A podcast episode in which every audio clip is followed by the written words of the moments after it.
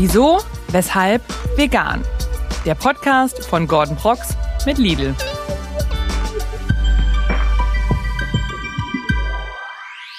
Einen wunderschönen guten Tag und herzlich willkommen zu einer neuen Folge Wieso, weshalb vegan. Ihr befindet euch in Teil 2 meines Gesprächs mit Tassilo Wein. Tassilo ist ein leidenschaftlicher Koch, der immer auf der Suche nach neuen, innovativen Rezepten ist und diese mit seiner Community auf Instagram, TikTok und YouTube teilt. Solltet ihr den ersten Teil verpasst haben, dann müsst ihr das unbedingt nachholen, denn es lohnt sich. Wir haben beispielsweise mit verbundenen Augen Produkte erraten müssen und wonach mein Mund immer noch schmeckt, das findet ihr nur heraus, wenn ihr den ersten Teil schaut.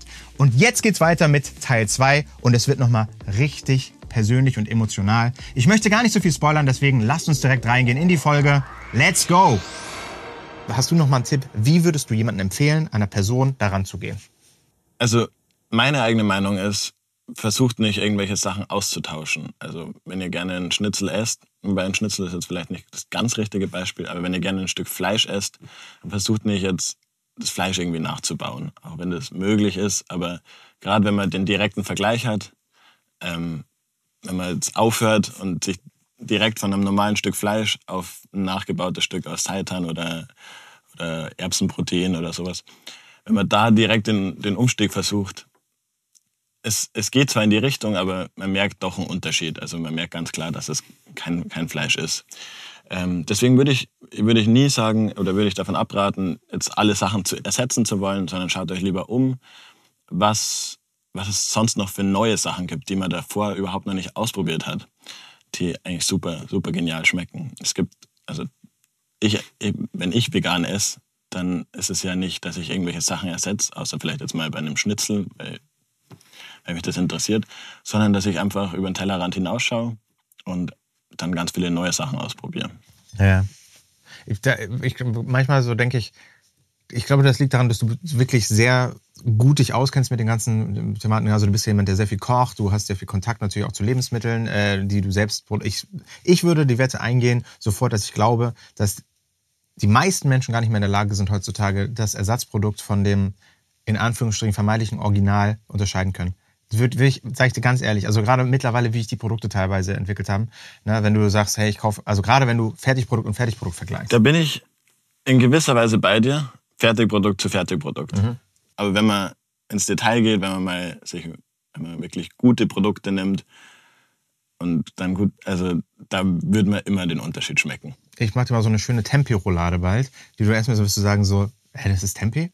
Ich, ich, okay, ich habe es mal beim Restaurant, habe ich mir das mal bestellt und das war sehr lecker. Ich glaube, ja. ich kann es selbst nicht machen. Aber ich bin äh, auch da, ja, kann, kann, ich, das kann sein. Ich glaube, also ich, ich habe da auch schon einiges ausprobiert. Man, man schmeckt, es schmeckt sehr ähnlich. Und ich glaube, wenn man eine längere Zeit auch kein Fleisch gegessen hat, dann kommt man, erinnert das, das einen wieder dran und dann schmeckt es auch so.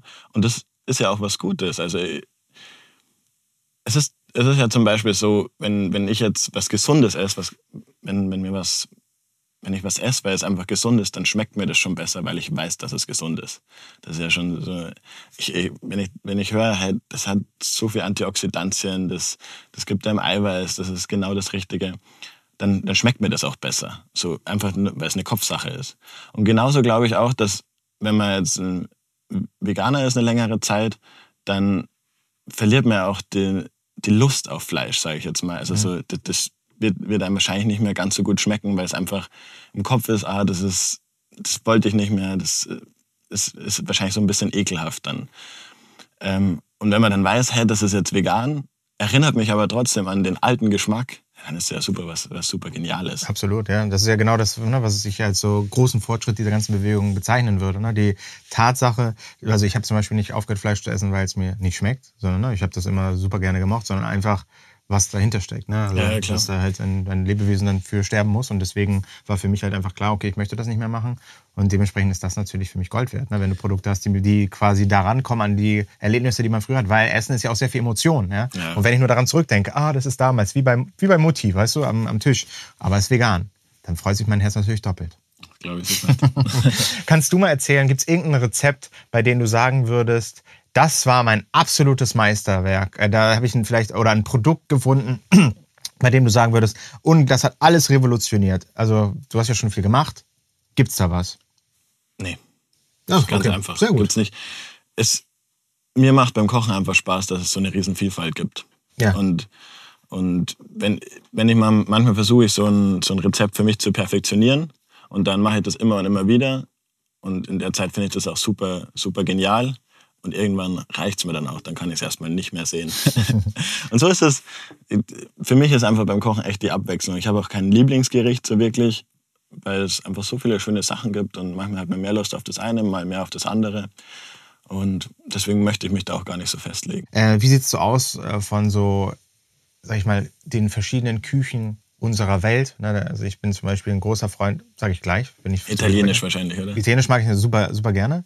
Äh, Wie sieht es da bei dir aus? Gibt es einen besonderen Einfluss oder irgendeine Küche, bei der du sagst, hey, die favorisiere ich, das ist einfach die beste, die es gibt? Auch sehr schwierig, aber also es gibt ja wahrscheinlich drei ganz, ganz entscheidende. Also Französische hat, hat ja alles geprägt, so- so gerade die, die hat das Kochen, wie, wie es heute eigentlich existiert, geprägt. Deswegen ist die ganz wichtig, Soßen zu machen, Fleisch zu garen. Dann die japanische natürlich, die ist jetzt gerade in den letzten Jahren sehr, sehr groß geworden auch. Und italienisch kann, ist natürlich Soul Food für jeden. Ähm, spontan würde ich wahrscheinlich sagen, dass die französische ist, weil ich da einfach sehr, sehr viel Techniken mir abgeschaut habe. Japanische ist auch super, super geil. Was bedeutet Techniken für dich? Also, was kann ich mir darunter vorstellen? Das sind verschiedene Sachen. Also, die, ich finde, die wichtigste Technik beim Kochen ist schon mal das Schneiden. Wie nimmt man ein Messer? Was nimmt man für ein Messer? Ja. Wie schneidet man so? Das ist die absolute Basis. Das finde ich zum Beispiel auch, jeder kann richtig gut schneiden. Das ist auch so eine, so eine Devise von mir. Man muss nur einmal damit anfangen, weil es, jeder schneidet eigentlich täglich mit einem Messer. Und wenn man sich einmal ein richtiges Messer, ein richtiges Brett nimmt, dann und jeden Tag schneidet, dann wird man jeden Tag besser. Und so viele schneiden immer mit dem kleinen Brettchen und dem kleinen Messer rum.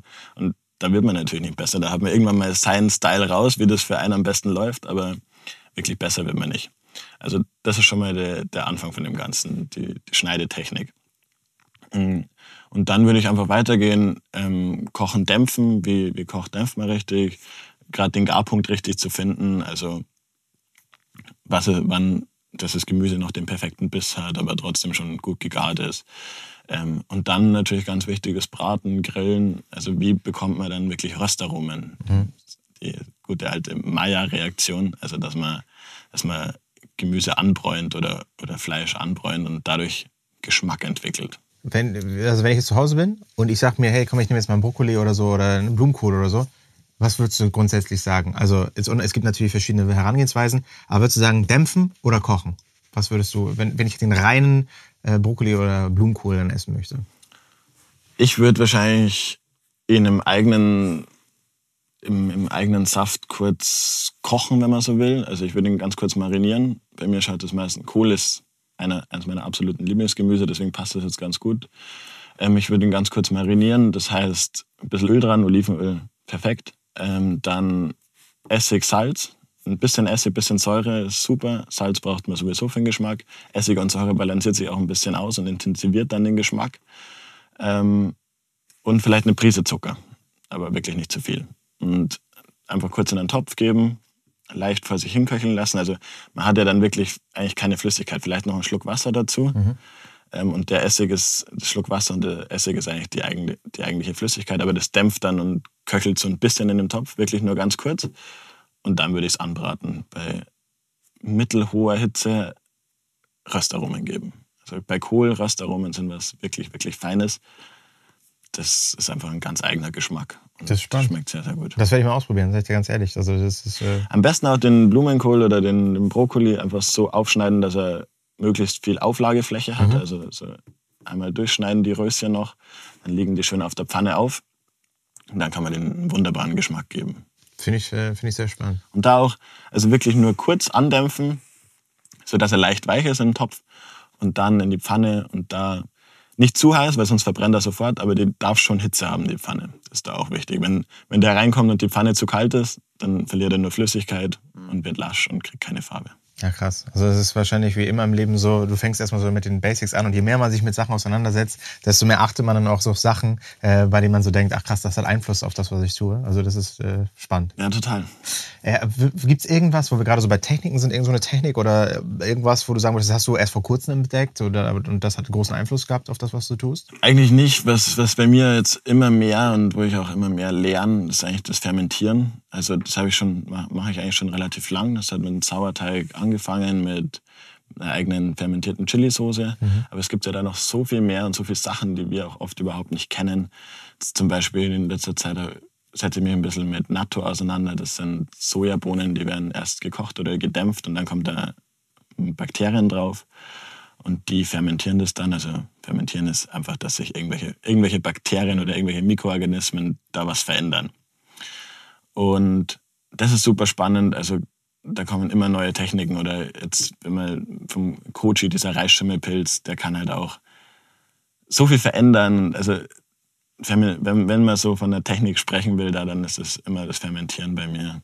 Da lernt man so viel Neues noch und es ist irgendwie grenzenlos. Hast du auch mal was aus der Community gelernt? Also haben dir mal Leute auch Tipps in den Kommentaren gegeben, die es irgendwie besser? Ja, da kommen schon auch immer mal wieder ein paar nette Ideen vor allem. Ähm, oft einfach nur, mach vielleicht noch das und das rein oder so. Also ist dann relativ simpel, aber hatte zum Beispiel vor kurzem erst ein Video über Falafeln mhm. und da ging es darum, dass ich diese körnige Textur von Falafeln nicht so gerne mag. Also ich mag lieber, wenn es so ein bisschen teigig ist, also wenn, wenn es einfach feiner ist, dann, dann sind sie einfach saftiger für mich. Mhm. Ähm, oft sind die ja so körnig und halten dann auch gut, aber ich mag es lieber, wenn die, wenn die wirklich außen knusprig sind, aber innen weich. Also dass man wirklich theoretisch aufs Brot streichen könnte. Yeah. Ähm, und da muss man halt dann wirklich intensiv mixen. Also wenn, wenn, wenn die gequollen, die, man lässt die Kichererbsen erst quellen und dann mixt man sie. Und damit die wirklich, wirklich fein werden, muss man sie ganz stark mixen und auch ein bisschen Wasser dazugeben, damit sich da einfach ein guter Strudel bildet in dem Mixer.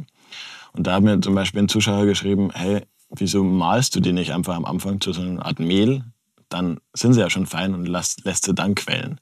Fand ich super spannend. Ich habe es tatsächlich noch nicht ausprobiert, aber ich werde es bald mal machen. Ich finde es großartig. Also das ist auch eine der Errungenschaften, äh, die das Internet so mit sich bringt, ist halt immer dieser Austausch, den man hat. Ja. Das ist wirklich äh, cool. Ja, schön. Und vor allem, wenn es dann natürlich auch Mehrwert stiftet, ne, in, in dem Fall. Wir haben ja schon äh, viel jetzt über das Thema Essen gesprochen und ich ähm, bin ja ein großer Überzeugung davon, dass natürlich Essen auch viel ne, mit Emotionen zu tun hat. Aber es würden viele Leute würden mir dabei pflichten. Ähm, jetzt habe ich eine richtig coole Rubrik, meiner Meinung nach, rausgefischt. Ähm, ich finde, das ist eine schöne Rubrik, um den Menschen äh, am Tisch hier gut kennenzulernen. Sie heißt Das perfekte Dinner. Es ist im Grunde genommen eine Rubrik, die aus zwei Fragen besteht, die aber einen sehr intimen Einblick geben kann über äh, dein Leben. Pass auf, Frage kommt jetzt. Wenn du dir eine Person, völlig gleich, ob lebendig oder tot, aussuchen könntest, mit der du ein Dinner haben könntest, welche wäre es? Und natürlich, warum? Also es sind schon zwei Fragen, aber da kommt noch eine anschließend. Boah, das ist eine viel zu schwere Frage, um die jetzt schnell zu beantworten. Du kannst was ja auch wär, 30 Sekunden was, was Zeit wären da, Was wären da eine Person mit der... Es wäre wahrscheinlich, wenn man sich schon aussuchen darf. Puh. Ähm, ich mache es ganz einfach. Ich würde einfach gern wieder mit, mit, meinem Opa zusammen essen. Das ist doch schön. Das ist einfach und schön. Ähm, und, und warum? Das ist dann relativ einfach. Den würde ich gern wieder zusammen essen. Das war immer recht schön. Das finde ich gut. Und jetzt kommt nämlich die Challenge. Ich finde es super spannend, dass du deinen Opa gewählt hast. Angenommen, du müsstest jetzt für deinen Opa ein schönes veganes Gericht zaubern. Was würdest du machen? Den würde ich vielleicht sogar hinters Licht führen. Der hat immer gerne einen Schnitzel gegessen, da würde ich vielleicht ein veganes Schnitzel machen. Ähm, entweder aus Aubergine tatsächlich oder äh, mit Seitan. Also entweder gleich Weizengluten so nehmen und, und zu, zu, einem Teig verarbeiten oder, oder Mehl waschen mhm. und dann mit der Schnitzel ausrollen, die panieren. Aber ich würde, ah, ja, und dann in Olivenöl rausfrittieren oder in der Pfanne rausschwenken in Olivenöl. Schönen Kartoffel, Kartoffelsalat dazu machen. Ich glaube, da würde er sich freuen. Das klingt großartig. Das klingt wirklich sehr gut. Du nutzt jetzt die meiste Zeit deines Lebens, um dich eigentlich dem Kochen zu widmen. Ne? Also so mein Gefühl. Ja. Äh, kannst du für dich zusammenfassen, wie hat sich dein Leben verändert, seitdem du dich so aufs Kochen äh, konzentrierst? Natürlich sehr positiv. Wenn man, wenn man gerade die Zeit hat, sich mit dem auseinanderzusetzen, was, auf was man wirklich Bock hat, dann ist es einfach ein sehr, an, an sich schon mal sehr, sehr angenehm. Ja. Das muss man schon mal vorwegnehmen. Absolut. Dann ernähre ich mich natürlich auch sehr gesund. Also da lege ich schon sehr viel Wert drauf. Und habe dadurch natürlich mehr Energie, bin im Sport besser und lerne immer wieder was Neues. Das ist halt wirklich spannend am Kochen. Selbst wenn man sich so sehr damit auseinandersetzt, man lernt immer was Neues. Mhm. Auf, auf jeden Fall. Das ist, äh, das ist, würde ich tatsächlich fast schon sagen, bei vielen Sachen im Leben so, ne? Dass man sich, wenn man sich. Ja, wenn man sich intensiv damit auseinandersetzt, ist es bei ganz vielen Sachen. Das Schöne ist beim Kochen, finde ich, dass es so dankbar ist, weil du halt was investierst und du kriegst ne, also sofort, also sofort in einer gewissen Zeit natürlich, dann auch direkt so das Feedback. Das ist Andererseits ist das Ergebnis natürlich am Ende dann auch weg. Das stimmt. Das ist aber nicht so, wenn man ein Video drüber macht. Oder wenn man so ist wie wir als emotionale Menschen, es ist hier und hier. Ja. das ist natürlich viel wert. Ich sage, Momente äh, haben natürlich. Äh Auf alle Fälle. Und beim Kochen ist es halt auch schön, dass die ganze Welt kocht, jeder muss essen mhm. und so viele verschiedene Dinge gibt. Absolut, so sehe ich es auch. Ähm, wie siehst du das so? Man muss ja schon sagen, ne, viele sagen immer so, Veganismus sei ja ein Trend. Ich würde sagen, so, ich verstehe, wo das herkommt, sage aber auch, hey, das ist so eine Art Wertewandel in unserer Gesellschaft. Ne? Die Menschen setzen sich mehr mit Lebensmitteln auseinander. Viele Menschen sagen, hey, äh, so wie wir aktuell Lebensmittel produzieren, möchte ich das nicht. Ich möchte gerne Alternativen. Wie siehst du das in der Zukunft? Glaubst du, dass der Veganismus ähm, noch stärker sein wird, dass Menschen viel stärker noch weggehen werden von tierischen Produkten? Das glaube ich auf alle Fälle, ja. Also die Leute setzen sich immer mehr damit auseinander, wollen gesünder leben. Da spielt der Veganismus natürlich eine große Rolle, weil das Vegansein auch schon ein Riesenthema ist. Ähm, also das ist ganz klar die Zukunft. Werden wir jetzt alle irgendwann kein Fleisch mehr essen? Das glaube ich nicht. Aber ich glaube, dass es ganz stark abnimmt. Und es soll ja auch so sein. Das Fleisch soll ja nicht so billig sein. Wo, wo kommen wir denn da hin? Also früher haben wir ja auch nur einen Sonntagsbraten gegessen und unter der Woche hauptsächlich vegetarisch oder vegan sich ernährt. Mhm. Und ich glaube, da muss man auch ein bisschen wieder zurück. Es ist das Gleiche wie die Trends von damals kommen jetzt wieder. Absolut. Tassilo, ich kann nur sagen, vielen lieben Dank für das Gespräch. Es war für mich, äh, ich, ich fand es wirklich super angenehm, habe viel für mich mit, äh, mitgenommen und habe ehrlich gesagt richtig Bock aufs Kochen bekommen. Das freut mich sehr. Das ist ja wirklich meine Intention. Vielen Dank dafür. Sehr gerne. Und wenn euch das Video auch so gut gefallen hat wie mir, dann lasst gerne ein Like da. Mich würde sehr interessieren, was ihr denkt, ob euch das gefallen hat. Habt ihr Kritik? Habt ihr bestimmte Sachen, die euch aufgefallen sind? Schreibt es in die Kommentare. Und ich würde sagen, wir sehen uns beim nächsten Mal wieder, wenn es heißt, wieso, weshalb vegan. Passt auf euch auf, bleibt neugierig und inspiriert und teilt den Podcast mit allen Menschen, die ihr kennt, damit es alle sehen. Lasst euch gut gehen. Bis dann. Ciao.